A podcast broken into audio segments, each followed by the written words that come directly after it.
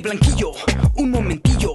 Voy a contarles la historia de un amiguillo que no aceptaba el triste destino de ser un huevo simple sin nada de estilo.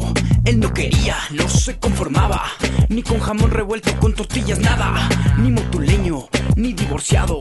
Más bien creía que la vida era un regalo. Solo soñaba y me decía y me cantaba lo que sentía. Solo soñaba y me decía y me cantaba lo que sentía. Yo solo Una película de huevos y otra película de huevos y un pollo en Cinemanet. En esta ocasión, sus creadores, los codirectores, los hermanos Riva Palacio, Gabriel y Rodolfo, se encuentran en nuestra cabina para platicarnos de todo lo que han hecho con los huevos. Bienvenidos a Cinemanet. Tengo sentimientos, mírenme, soy blando por dentro. El cine se ve, pero también se escucha. Se vive, se percibe, se comparte. Cinemanet comienza. Carlos del Río y Roberto Ortiz en cabina.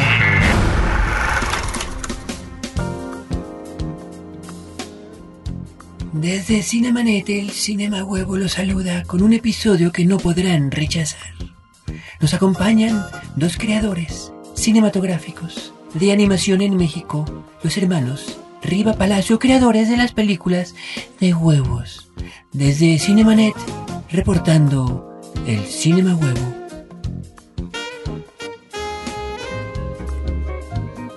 Y no sé si primero eh, podamos platicar un poquito de los números que está haciendo esta película. Muchas gracias por la invitación. Pues mira, este, salimos ahora con 700 copias, eh, lo cual a través del proceso del Interlock nos llevaron hasta 1150 salas, lo cual es, pues, es sin precedentes para una película mexicana. En todo el país. En todo el país, por supuesto, y que es casi una cuarta parte de las salas, ¿eh? Creo que hay como 4,000. mil salas, o sea, No, esto es verdaderamente un récord. un récord, Sí, un récord. Otro más de los que han estado Sí. rompiendo. Sí, y el primer fin de semana rompimos el récord para la película más taquillera para una película nacional, que fue de 35 millones de pesos. No, pues extraordinario. No son nuestros los 35 millones. Porque luego, luego empiezan a decir, ¿cuánto costó 40? Llevas 35, te faltan 5 y ya recuperaste. Y aparte de los 35, él tiene 20 en la bolsa y otros 15. Si hacen Y sumas no. y restas muy, muy, muy simplotas, ¿no? Sí, sí, porque es el mayor. Eso, el respeto. Pero a propósito de costos, eh, ¿cuánto es el monto de una película como esta? Una película de 40 animación? millones de pesos. Es lo que pusieron los inversores, no nosotros. Comparado con... ¿cuánto- 18 de cuánto la costó pasada. la anterior? 18. ¿Cuánto tiempo tardó en hacerse la primera película de huevos y cuánto tiempo tardó en hacerse esta? Pues fue parecido. La primera nos tardamos como dos años, ¿no? Sí, dos años y cachito. Sí. Y esta fue dos años y medio, Casi poquito, casi tres. Pero ahora eh, más gente trabajando en la película, Más gente. más producción, más, más Sí. elementos, Mucho más, más tecnología. mucho Sí, más ahora calidad. tú ves la película y bueno, tuvimos la oportunidad de hacer, por ejemplo, una escena climática. La vez pasada fue de tres minutos y nuestra batalla eran dos huevitos así en un two-shot y hacían puk, puk, puk, a la Asterix y Obelix, ¿no? Sí, sí, sí. Y aparte repetíamos, veías el mismo huevo pegándose en varias partes porque Pues no había. no teníamos ni tiempo. ni Y ahora sí, ahora tenemos una secuencia de acción muy compleja en donde hay un ejército entero de zombies, huevos zombies, un ejército de huevos de escorpión, tomas 3D, hay unos carros, tomas muy complejas, eh, animación de polvo, fuego, eh, líquidos, en fin, creo que hay todo un, un avance importante, ¿no? Y eso básicamente se traduce en, en tiempo y dinero, ¿no? Ahora, ¿cómo podríamos explicar, que seguramente ustedes ya lo tienen muy bien asimilado, ese fenómeno mediático de una película de huevos, ¿no? Que realmente generó una inmediata participación de la gente y de la taquilla. Hablo de la pantalla grande, Sí, aunque claro, ya existía sí, obviamente sí. su antecedente. Pues es que es un fenómeno. Me encantaría tener así como una respuesta muy clara de decir, bueno, lo que pasa es que los huevos son identificados por las personas. Pero la verdad es que no hay mucho que. que saber. O sea, supongo que les gustaron mucho nuestros huevos a la gente. y este. Con y todas ha las sido. implicaciones que ese comentario lleva. Exacto. Pero creo que también han visto reflejada su, su cultura. O sea, eh, manejamos mucho el doble sentido. Salen huevitos de sopilote con el sombrero haciendo alusión a, a gente del norte. Y entonces, pues es como muy mexicana por todos lados, entre la música y todo eso, por todos lados derrocha ser mexicano. Y creo que además es muy sencillo de entender, o sea, inmediatamente son dos huevitos. ¿Quién no conoce un huevo? Se, se rompen, tiene una serie de- se pueden rellenar de todo eh, y eso les da distintas vocaciones a los huevitos. Y curiosamente los niños entran en la historia con una facilidad y espectacular. Hay una parte en la, en la película en donde Willy sufre un percance y el niño de atrás se volteaba con su papá y decía, papá, se va a morir. Y yo decía, wow, ese es un pinche huevo. es un huevo, ¿no? Este, ¿no? Pero pues no, el chavito estaba súper clavado. Ahora, qué bueno que mencionas este asunto de, de cómo pueden los niños relacionarse con esto, porque habrá que decir, y corríjanme si estoy equivocado, que los antecedentes eh, en internet Eran de las historias de los huevos no eran para niños No, propiamente, era ¿no? bastante más eran, fuertes. eran de contenido más fuerte, había Sí. groserías, el doble sentido era, bueno, clarísimo, casi era un solo sentido Sí. en Sí, algunos sí, de los casos. Sí. Pero, pero también platíquenos un poco de eso, porque son todos los antecedentes y yo sí quiero eh, confesarles que fui uno de los gratamente sorprendidos con la transición cinematográfica de los huevos, porque conocía las historias, no todas me gustaban, pero había unas que sí, Claro, digo, los famosos claro, poetas creo que son de Sí, los, sí, de los sí, más legendarios que hay allí, de las historias originales y que además retoman en la parte final de la primera película. Pero decía yo, híjole, no sé si esto vaya a funcionar. ¿Cómo le van a hacer? Claro. O la hacen para que también podría ser, ¿por qué no? Sí. Una película para adultos de los huevos, ¿no? Sí. Claro. Y la verdad que, y se los agradezco, me llevo una muy grata sorpresa desde la primera película. Pues mira, creo que cuando empezamos con los sketches, de entrada en la página tenían que tener tarjeta de crédito para entrar. Entonces eran mayores de 18 Sí. sí. o sí. Cuando vimos la necesidad de hacer la película, pues sabíamos que no iba a aguantar pues puros sketches, ¿no? Te ibas a volver loco a los 15 minutos. Y entonces, bueno, mi hermano viene de un bagaje de guionismo eh, muy importante que pues que ayudó precisamente para transformar en una historia que, que fuera, pues vaya, con sus tres actos. Pero y además todo, fíjate ¿no? que la evolución de Huevo Cartoon salió primero en la página, después pasó a unos productos. Ahí es donde los niños nos conocieron. Y los niños les gustaba la iconografía y querían saber más de quiénes eran estos personajes. Sobre todo en unas estampitas de unas papas. Sí, exactamente. Y esto nos hizo darnos cuenta que también había un mercado ahí muy importante y que la gente iba a querer ver la película, o sea, los niños iban a querer verla y no queríamos que el papá dijera, no, mijito, pues son repelados.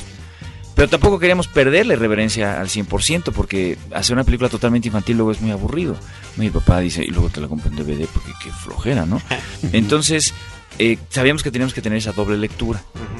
El primer tratamiento de la película salen todos, salen los poetas huevos, los huevos rancheros, el tío Gamborín, salen todos, era como una especie de, de De cameos, mundo, sí. ¿no? De, de mundo de, de estos huevitos, y era un basurero y ahí todo sucedía, era una cosa muy extraña. Y creo que fue hasta el quinto tratamiento que dijimos, esto no va a funcionar en cine. Me acuerdo que vimos Nemo, y salí de Nemo y dije, esto tiene que ser así. O sea, e- es una aventura, eh, es un road movie, en ese caso es en el mar, y acá dijimos, tiene que ser un road movie, no puede quedarse todo. Eh, Había rollos políticos también en la película, una cosa muy extraña. que a mí se me atoraban siempre los redes políticos. Los rollos políticos. Dijimos, tiene que ser algo así, un- una aventura, una transición. Y di- hicimos 13 tratamientos, lo dimos a leer, lo probamos con actores frente a audiencia, este, Con niños, con, niños, con adolescentes, con etcétera, y encontramos el tono correcto. Y fue una apuesta, ¿eh? no sabíamos exactamente, nunca sabes bien a bien qué va a suceder. Y también nosotros fuimos gratamente sorprendidos de que sí le, le dimos a un nuevo concepto para las películas. Y hubo parte de, de la gente que sí quedó un poquito decepcionada en la parte, por ejemplo, del albur.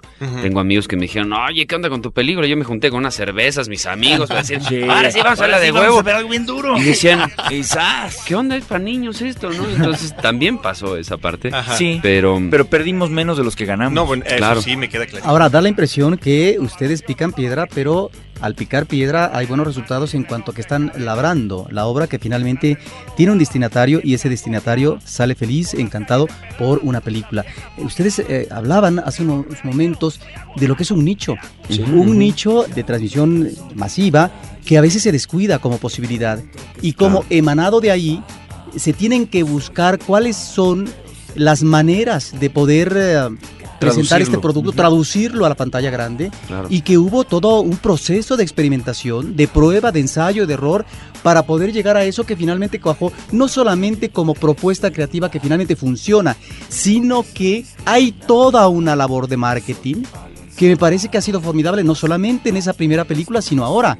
Si cuando uno habla de 700 copias de cine en toda la República, Bueno, es que detrás obviamente tiene que haber todo un trabajo también de planificación para que la película no fracase. E inaugura Sí, un sí. Festival Internacional de Cine en nuestro país, como fue el caso de Guadalajara. Sí, Sí. un polémico, una polémica inauguración. Pero creo que tienes mucha razón. Tú ves un sketch de huevo cartoon y parece que se hizo, como está muy desparpajado y tiene doble sentido y demás, pareciera que es así como, ay, a ver qué se te ocurre, ay, dibújalo. Pero no, detrás de, de huevo cartoon hay gente muy preparada. Eh, nosotros tenemos maestrías, los actores son muy profesionales, todo mundo dentro de huevo cartoon sabe su oficio. Y pues entonces... Y está en su vocación, que es lo más vocación, bonito. sí. Entonces, vaya, no, nada es improvisado. ¿Continúa Huevo Cartón? Sí, simultáneamente, paralelamente. Sí, a- sí, por a- supuesto. porque además fue como, como- ¿Cómo arrancó Huevo Cartón? En la, en la sala de la casa de mi mamá. Le dije, mamá, ¿qué crees? Ahí te va una computadora. Ah, pusimos ahí. Así como que en resumen, estaba yo trabajando en una empresa de animación, bueno, de supuesta animación. Después renuncié en una crisis, me quise independizar y pues me acerqué con mi hermano y le dije, vamos a hacer algo juntos. Yo era freelance, yo estaba dirigiendo comerciales, escribiendo algunos eh, pilotos para televisión y demás. Y vaya, estaba tratándose de una película, me acuerdo, con Eckhard von Damme en videocine. En video, sí. Este, pero no salía, la, la película estaba como maldita. Sí. Y, es- y ahí fue. Y entonces compré yo una computadora. Bueno, me la compró mi papá. Pero. Para ser más precisos. Sí, sí, pasé más preciso. Me la compró mi papá. Pero con esa ¿De hace cuántos años estamos hablando? Estamos de hace siete, ocho No, años. más, es de sí, ocho sí, años. esto fue 2001. el 2001. Hace ocho años. Y en la sala de mi mamá, ahí puse mi oficina y dije, mamá, aquí va a ser mi oficina porque no tengo Aquí voy a despachar. cosa". Sí. Sí. Y ahí empezamos, nos juntamos mi hermano y yo, empezamos como a hacer ideas. Se nos ocurrió la brillante idea de poner una página. ¿Los dos internet. dibujan? No, solo yo. Bueno, no. Bueno, él también, él también dibuja. Sí, él también dibuja. Tengo otro estilo, o sea, no sé si conocen los, este, los cómics de Kino. No, ese, es mi, mi, Sí, sí, mi sí. influencia más. Pero el dibujante realmente es el diseñador de personaje. El que tiene el trazo suelto es él. ¿no? Porque dice, "Ay, tienes Ahí un está el trazo muy duro. complemento, diseño visual y la parte, digamos, de- del guion por parte De- tuya. sí, este, yo estudié una maestría en guionismo y dirección de cine en el American Film Institute en California. Y entonces, bueno, justamente queríamos hacer algo juntos. Y lo más barato pues era hacer una página de internet. Nos juntamos con mi papá, que también es socio. Él inyectó dinero, una computadora, y... y- Esa fue su inversión. Regresamos con la inversión, sí. Y aparte él se dedica a administrar la empresa, ¿no? Porque él es administrador y bueno, contador y todo esto. Entonces, bueno, toda esa parte que, que yo nomás no la entiendo ni la quiero entender nunca, este, él lo hace. Sí, pero gracias a él estamos perfectamente sanos, como Sí. empresa, Sí, auditados y demás. Que es pues, muy importante. Es Sí, sí, porque aparte imagínate un contador que tantito no le sabe o le mueve y acabas adiós. dando Sí. vueltas. Y sobre No. todo el cine en este país, ¿no? Uy, Donde sí. la mayor parte de las películas Sí. fracasan después de la primera semana de taquilla. Sí, además sí, este sí. mucho de los impuestos está hecho porque saben que la película va a fracasar. Entonces, cuando tiene éxito, cuando tiene éxito papá decía, es que Con es- esas caray, llora, llora. Sí, sí, de verdad, ¿eh? Somos la única película que le ha devuelto el dinero entero al Fidecine. Única. De hecho, nos dieron la un premio porque somos la primera empresa que le presenta Todo. perfectamente todo auditado y, y, ¿Y qué les y capaz de que les, de- que les dice, Con- oye, tengo todo este dinero y es para ti. ¿Qué hago Sí. con él? Qué interesante. Muy interesante eso. Sí, sí, Ahora, sí. yo les voy a preguntar, eh, este tipo de preguntas normalmente no se hacen, pero, porque dicen, bueno, que tiene que ver la vida privada, etcétera. Sí. Pero, ¿cómo se llevan ustedes? Porque parece ser que No, finalmente de la vida privada no hablamos. Sí, sí, sí. hay una relación, Luis Miguel. hay una relación No, es que ahí de hermanos que finalmente eh, no tiene que ver con una situación de compatibilidad, de relación buena onda, Claro, etcétera, claro. que que se traduce en un buen trabajo creativo Sí. por parte de ambos. Claro. Yo creo que los dos vinimos a trabajar juntos, o sea, por eso nos, nos vinimos a meter a dos vehículos de hermanos, porque nuestra primera película juntos, él tenía 6 años, yo tenía 10 años, y fue de Ujú. animación, fue con una cámara de stop motion, eh, y mientras todos los niños andaban haciendo no sé cuánta cosa, nosotros teníamos nuestros G.I. Joe, y los fotografiábamos con una Super 8 cuadro por cuadro. En serio. Sí, Yo recuerdo la cámara de, de- de este tamaño, medio metro. Este, este tamaño. La vez pasada que la vi, es de este tamaño. Y dije, no puede ser. Esto es lo Sí. que yo cargaba así Sí. con, Sí, claro. con el brazo, ¿no? Y digo, Sí, "Wow". y, de- y desde pequeños, por ejemplo, él era más a la acción. Y entonces él llegaba con sus naves y quería atacar. Y yo decía, no puedes atacar así nomás, tienes que haber un guion. Era tiene que haber una historia. era desesperante. Él tenía sus naves, yo las mías, yo agarraba naves a todo mundo y llegaba yo, te vengo a atacar. Y me decía, no me puedes atacar, necesitas una justificación. Y yo, "Una ¿Cuál es el motivo de tu personaje para atacar? Habla con tus comandantes. Y yo decía, Y entonces regresaba y decía, comandante, ¿qué? ¿Atacamos? Atacamos. y entonces se lanzaba. Entonces, bueno, desde pequeños hemos trabajado juntos eh, y curiosamente en la animación. creo que sí ha sido muy complementaria en nuestro trabajo. Hemos aprendido también a, a, pues a integrarnos porque pues vas cambiando como artista, vas evolucionando y demás. Y sobre todo respetarnos como directores. O sea, creo que cuando tienes un, un codirector, si no tienes la claridad o el estilo de dirección donde aceptas comentarios de todos, si eres del estilo de la escuela vieja de dirección donde el director habla y todo el mundo baja la cabeza y dice, sí, su señoría. La ¿no? Sí, a la Ripsteniana. O Roberto Caldón, tal vez. ¿Por qué sí, no? sí, se vuelve, se vuelve imposible dirigir, ¿no? Entonces, somos directores donde yo dejo hablar a todos los directores de arte, al director, todo el mundo que opine, que opine, y sobre eso yo voy seleccionando nada más las ideas. Sí. Entonces, eso nos ha permitido mucho a respetarnos como director y que siempre se avance y se avance rápido, ¿no? Sí, yo- y además debo decirte que, bueno, yo cuando escribo el guion o le presento una idea, necesito su input. O sea, me siento ahora como chin, sin el abrazo si él no me da el input. Ahorita, por ejemplo, hay un guion ya y necesito que él lo vea. Y vaya, necesito que lo vea, porque si no, no estoy bien seguro de que el trabajo esté bien. O sea, como que confiamos mucho en la opinión Sí, del y a mí también me pasa mucho en la animación. O sea, que de repente tengo escenas, de repente digo, pues yo la veo bien, pero a ver, quiero que la vea mi hermano, a ver qué. Cuando él me dice, está buenísima, digo, ok, está bueno. Sí. Estamos platicando con Gabriel y Rodolfo Riva Palacio acerca de sus películas de huevos. Nosotros regresamos después de este mensaje.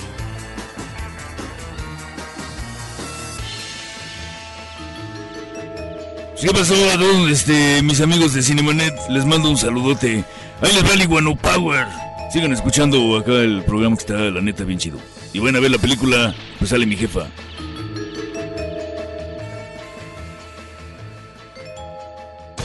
Porque nuestros oídos están hambrientos de música auténtica.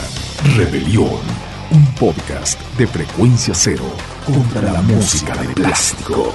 www.frecuenciacero.com.mx Ahora, diseñar y hospedar su página web será cosa de niños. En tan solo cinco pasos, hágalo usted mismo sin ser un experto en Internet. Ingrese a suempresa.com y active ahora mismo su plan. Suempresa.com, líder de web hosting en México. La nueva forma de comentar las noticias urbanas con ideas frescas. Sobreexpuesto. Un podcast de frecuencia cero. Lo que todos saben, pero no se atreven a decir. www.frecuenciacero.com.mx Carnalitos, ¿cómo están? Están en Cinemanet, síganla pasando muy bien, les mando un saludo acá de Alf. Rodolfo, hablabas de un guion, guion para película, otra película. Eh, Sí, tenemos varios otro guiones. tema, eh, Sí, nada que más ver. huevos, menos huevos. Bueno, hay de, de todo, pero hay live action. Eh, Yo creo que este año vamos a hacer live action porque estamos un poquito cansados de la animación. O sea, Ok. es realmente agotador. Y- tenemos los huevos y es acá. mucho más, tarda uno mucho más en ver el, el producto. Sí, sí, sí. ¿no? Porque aparte tenemos un proyecto muy interesante para este año que estamos viendo la posibilidad de hacer sinergias y demás para poner escuela de animación, traer profesores del extranjero, sea, crear una industria muy importante. Es que en obviamente, digo, todos lo sabemos, no existe, ¿no? No, ¿Cuál es su sí. referencia de ustedes como, como cineastas? No nada más de tener esta película mexicana que ha tenido esta repercusión en taquilla económica, esta retribución que ustedes mismos están comentando al Fidecine, ¿no? A, a las instituciones que apoyan el cine en México.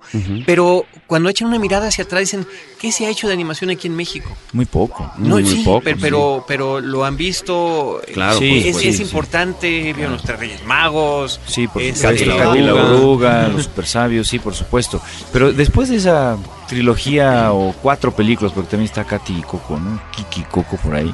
Este, después de esas cuatro películas, eh, creo que hay un lapso como de 25 Sí, años sí, o 20, sí, sí, 25 sí, años. de animación muerta. ¿no? Sí, y, y eso, ah, como empezó, porque la escuela se cayó. O sea, no hay, hasta ahora muy reciente, este, no hay dónde estudiarla. Es más, él tuvo que estudiar diseño industrial, que era lo más cercano, ¿no? Y después ya me fui a hacer un máster, pero a Estados Unidos. Sí, A aquí Disney, no. Porque aquí no había forma de, de prepararse en la técnica Disney. Y luego viene una película padre, pero que no tuvo la repercusión en taquilla importante y entonces dio cero confianza a los inversores para poner dinero en la animación mexicana. Y creo que fue gracias a Magos y Gigantes. Eh, surgió y pues no, no le fue nada bien. Entonces, después vinimos nosotros y creo que todo lo que sucedió con Huevo Cartoon, esta salida del internet, fue lo que dio confianza a que eh, algunos se arriesgaran y aún así nos dieron un poquito, o sea, 18 millones de pesos es, es bien poquito para una película. Por eso también tuvimos que salir y hacer como magia para la animación y demás. Y por eso nuestras escenas finales son Sí, así sí. dos huevitos pegándose. Pero Y después del la- éxito, La leyenda de la Nahual. claro, pero eh, a lo que voy es eso, después del éxito, la gente dijo, ah, caray, sí hay un nicho. La gente sí quiere ver animación que tenga temas mexicanos, que tenga humor mexicano, que tenga personajes en los que se vean reflejados como, como mexicanos. Sí lo quieren ver, claro. Y entonces vino la leyenda, ahora vino esta segunda de huevos. Y este año simplemente van a salir tres películas mexicanas. Al siguiente, el Fidecine tiene siete. Eso habla de algo. Como largometraje. Como largometraje. Porque me parece que en el panorama de la animación encontramos, sobre todo en algunos festivales como Pantalla de Cristal, trabajos muy interesantes eh, de animación sí. en el ámbito del cortometraje. Sí. Y que ahí está este esfuerzo y también esta labor que nos muestra que realmente hay talento mexicano. Claro, en el caso del largometraje yo creo que es más difícil porque finalmente estás ante el reto de la producción, la cuestión Claro, de la ganancia, cómo sí. se va a trabajar y demás. Pero ustedes están entonces ante un proyecto que ha caminado exitosamente, pero que resulta muy ambicioso, porque cuando están hablando de crear una escuela, es eh, preparar precisamente a nuevas generaciones y a que finalmente esta, esta beta de género que es la animación pueda eh, tener visos de concreción en taquilla en el cine mexicano que ha sido muy difícil, porque casi sí. siempre, digamos, estas animaciones de largometraje, pues han eh, tenido pues el apoyo oficial, ¿no? Algunas Sí. de las películas que ustedes han mencionado, ¿no? Todas. Eh, Claro. Todas, ¿no? Sí, y que también tal vez la diferencia temáticamente tiene que ver con, a veces, yo no diría que acartonamiento, pero sí como esta reminiscencia a ciertos valores culturales, ah, de tradición, como pueden ser los Reyes Magos, como puede ser, digamos, eh, la cuestión esta de la leyenda, ¿no? Que tiene situaciones, digamos, muy próximas y que en el caso tal vez, aunque no dejen de lado cuestiones de la cultura popular, es un proyecto totalmente distinto, inusitado diría yo, que no se había visto en el cine mexicano. Sí, estoy de Sí. acuerdo. Creo que sí hay temas mexicanos, pero se tiene que tratar desde otra perspectiva. Creo que nosotros, todos los mexicanos, hemos crecido educándonos visualmente con el cine hollywoodense. En consecuencia estamos eh, acostumbrados a una narrativa. Si viene una película europea, si viene una película eh, de Asia, quizá no nos sabemos relacionar. Y son películas que no tienen una repercusión en taquilla importante y la gente no las ve y no les interesa verlas. Eso es una realidad en México.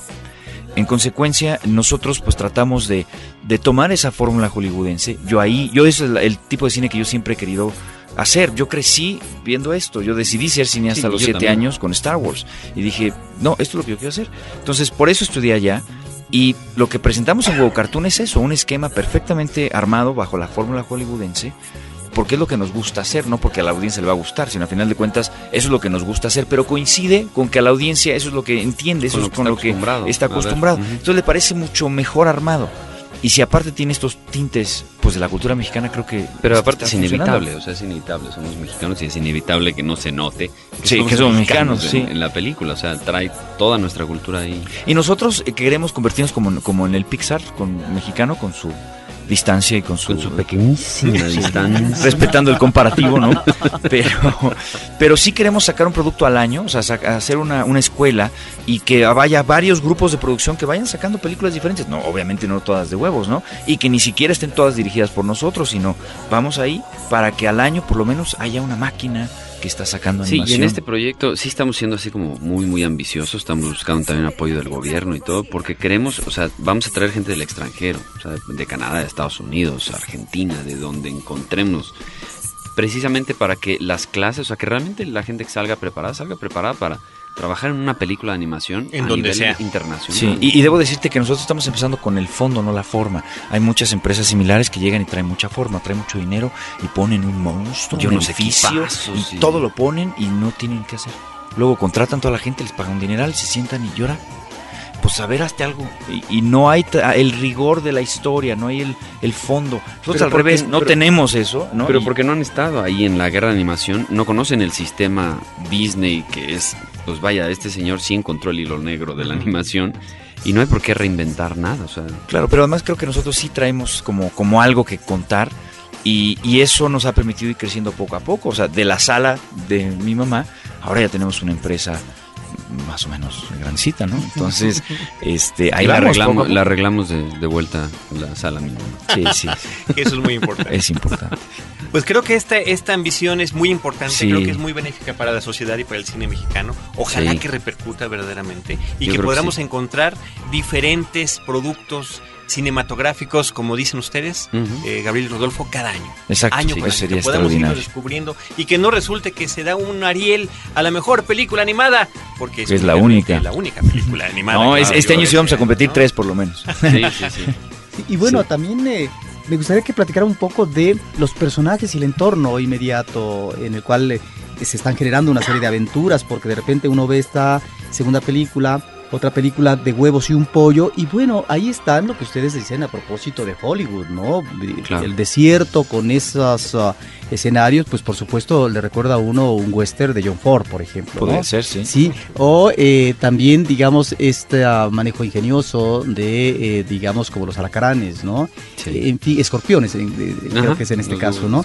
de tal manera que encontramos una serie de figuras y una serie también de eh, elementos escenográficos, ¿no?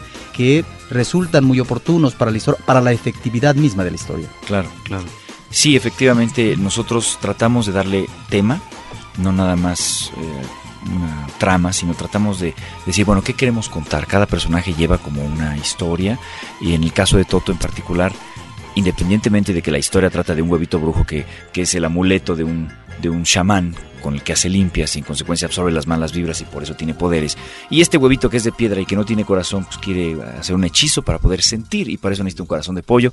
Va, abducta a Toto y sus amigos van y lo quieren rescatar. Independientemente de que sea la trama, creo que también hay un tema importante en, el pollito que es la aceptación de, de sí mismo. La primera película fue la niñez, la segunda la adolescencia, la tercera va a ser la juventud. El adolescente ya no es niño, ya no es huevito. Y pues se tiene que separar de sus amigos. Pero no está tan seguro de, de ser serlo. Y está solito, Sí. está solito y quiere ser, pero no, y tiene mucho miedo, se da cuenta de su mismidad. Y la analogía de echarte un clavado a la conciencia y vencer tus miedos siempre ha sido irte al desierto. Entonces acá es arrastrado por sus miedos encarnados en el huevo brujo, puesto en el desierto, y él tiene que enfrentarse. Hay una frase al final que le dice al huevo brujo, ya no tengo miedo precisamente porque eh, va a conocer una serie de personajes que le van dando piezas del rompecabezas para que él vaya superando. Entonces vas a encontrar eso en cada personaje. Quizá la audiencia no lo capta tan así, pero le da una sensación de que está bien hecho, de que no nada más es una, un chiste más, ¿no? Sino que el personaje tiene como más dimensiones. Pero aparte cuando se construye un personaje, aparte bueno, de todo lo que es el arco psicológico, toda esa parte, a la hora que tenemos ya todo ese compuesto hecho, se empieza a ver eh, sus características físicas, cómo camina, cómo se mueve, cómo, cómo es su voz, o sea, es toda una construcción muy muy compleja para que cuando llegamos y decimos, ese es el personaje, está ya muy completo, o sea, hay muchísimo trabajo para que cuando veas ya el personaje terminado digas, lo que se dice cuando ves, por ejemplo, porque el huevo brujo es de mis favoritos, pero desde el diseño de la cadena, de, de si traía un listón o si traía una cadena. Entonces la cadena le daba una pesadez muy particular que dijimos, sí, va a ser titánico el trabajo, porque la cadena es 3D.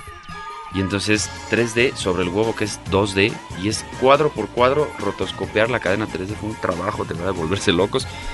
Pero terminó muy pesado, con esa pesadez y esa fuerza que queríamos darle. Entonces, es muchísimo. Y utilizamos muchas referencias. Ahí está, por ejemplo, la referencia a Santo y Blue Demon contra los hombres. Por ahí está una referencia a Viento Negro. Por ahí hay una referencia, obviamente, a películas de Hollywood como Transformers, este, Este Señor huevo de los me Anillos. recuerda a Spawn, por supuesto. ¿no? Totalmente. Sí, sí, de claro. hecho, cuando él sale. La capa cuando- y la cadena Sí, volando. sí. Justo, aparte, yo animé justo la, esa toma, la, la del, del huevo brujo cuando sale. Y me acuerdo que cuando la terminé y ya estaba así, estábamos en la parte final. Se voltea el director de arte y me dice: Es idéntico a Spawn. y dije, y dije, sí. Está padrísimo. Sí, ya lo había visto, pero no lo quería decir. Ahora, ustedes hablan de un trabajo que va a continuar, de un no solamente deseo, sino el afán de concretar eh, la especialización de técnicos eh, en la animación. Pero yo preguntaría, ya que están en esta segunda película y después del éxito que se ha eh, visto en el público, han eh, estado tentados o seguramente invitados a Hollywood a poder incursionar en esta industria donde sabemos también que hay monopolios en, en cuanto digamos a las firmas y que hacen trabajo estupendo de animación, pero en donde este éxito que ustedes han visto eh, palpable puede traducirse también en eh, lo que sería la filmación en el extranjero. Claro. Sí, nos Pues- han buscado, ¿eh? Sí, hoy por hoy ya tenemos de hecho agentes allá en Estados Unidos que son los agentes de CAA y, y de hecho ya estamos con Salma Hayek, eh, con ella como productora para un proyecto que se llama The Bones Family, que ya incluso terminamos el guion, se le vendió el guion y ya está. Y estamos ahorita en la parte del levantamiento de presupuesto para ver- ¿Animado también? Animado, Sí, sí. va a ser animado. Este es animado. Y, y- y bueno, tenemos claro ¿The que Bone? ¿Como The Bones, hueso? The Bones Family, Family, la la familia, Huesitos. o Huesitos. Es una comedia fantástica este, para toda la familia también. Y que bueno, a Salma le encantó el proyecto. Y será producida ya. Se va a producir Será allá, producida sí. allá. Bueno, estamos tratando también de jalarla para acá. Correcto. Pero bueno, bueno, eso, como no somos los productores en esta ocasión, pues no tenemos esa decisión. pero bueno, creo que aparte de que somos artistas, también somos empresarios, también este, somos Productores. productores. Y en consecuencia podemos tener esa visión un poquito más eh, amplia. Y no vamos a dejar nunca el proyecto de acá. O sea, Huevo Cartoon sigue, eh, viene una tercera, ya, ya está escrito el guion. Viene este proyecto de la escuela y esta idea de hacer animación anual. Y ahí te hago un paréntesis. De verdad, uno de nuestros grandes sueños es que eh, con toda esta crisis mundial que ha habido, eh, económica y demás, obviamente también Europa y Estados Unidos empiezan a decir, necesitamos bajar el costo de nuestros 150 millones de dólares por película. Claro. y de buena calidad. Entonces creo que es un muy buen momento para que si en México logramos, que es lo que estamos tratando de hacer con esta película de The Bombs, logramos tener una infraestructura de mucha calidad donde otros países empiezan a producir, imagínate la industria que podríamos tener ya con el simple cambio del dólar, ¿no? Que digas, bueno, tu, tu película te va, te va a salir en 15 millones de dólares, que es baratísimo para ellos, y bueno, la industria aquí se vuelve loca con ese dinero. Sí. Entonces es uno de los grandes... Y si tenemos la oportunidad, por ejemplo, ahora con Salma de hacer una película, pues, se hace la película y Claro. no, no hay más, ¿no? Al contrario, pues es una Cualquier gran cosa que se pueda oportunidad. hacer con Salma, Claro, claro. Sí, lo Estará que bien sea. hecho. Platicar, Sí, sí, no, aparte platicar con él. Es, un- es una Es muy encanto. inteligente mujer. ¿eh? Realmente fuimos gratamente sorprendidos porque, bueno, siempre hay como mucho chismerío alrededor, Pues sí, pero realmente es una mujer muy inteligente, sabe lo que, lo que quiere, lo que está haciendo. lo ha demostrado. Sí, pero aparte, No, no tiene que justificarse. diría súper guapa, tiene... Ah, no, es hermosísima. Qué cosa tan impresionante. Sí. Y esto va a son- sonar raro, pero es muy sencillo. O sea, creo que la construcción de los medios de repente la han construido como una diva, que es una diva, pero te la imaginas así como que te llegara a hablar, "Ah, ustedes son los hermanos. Palacio", ¿no? Sí. Y cuando llegamos nos sorprendimos de lo sencilla que era, cómo están, y como que si fuera realmente, no sé, tu vecina. Tenía que ser, tenía que ser de Veracruz. Es decir, de. Totalmente, sí, sí, sí, es encantador. Sí, yo, yo tuve oportunidad de conocer en una premiere en, en Los Ángeles justamente y me sorprendió eso por una parte y la otra cosa es que pues, tomé varias fotos, no hay una donde salga mal. No, es Qué fotogénica, qué cosa, es verdaderamente impresionante, ¿eh? Sí, increíble. Volteando de frente, saludando, seria, increíble Increíble. Estamos perdidamente enamorados. Bueno, todos, sí, yo sí. me- me inclu- ¿Puedo incluirme, por Sí, favor? por favor, por Muchas favor, gracias. por favor. Únete a los 100 millones. Sí, ya somos, somos varios millones. Hablando de que son artistas y quizá ya para concluir esta plática con ustedes, muchas Sí. gracias. También son artistas de las voces. Sí. Ambos están participando activamente en lo que tiene que ver con los, eh, los personajes y la actuación de cada uno. Sí, de- sí. de- el tuyo es Yo eh, soy Confi, Confi. entre otros, ¿verdad? Confi, entre otros. Ese es uno de, de los favoritos. Él hace como cuatro personajes, Sí, cada uno, ¿no? Dos o tres o, o- o hasta más. Hasta más. Si yo confi, eh, avestruz, huevo de avestruz, un huevo de sopilote, Un huevo de escorpión.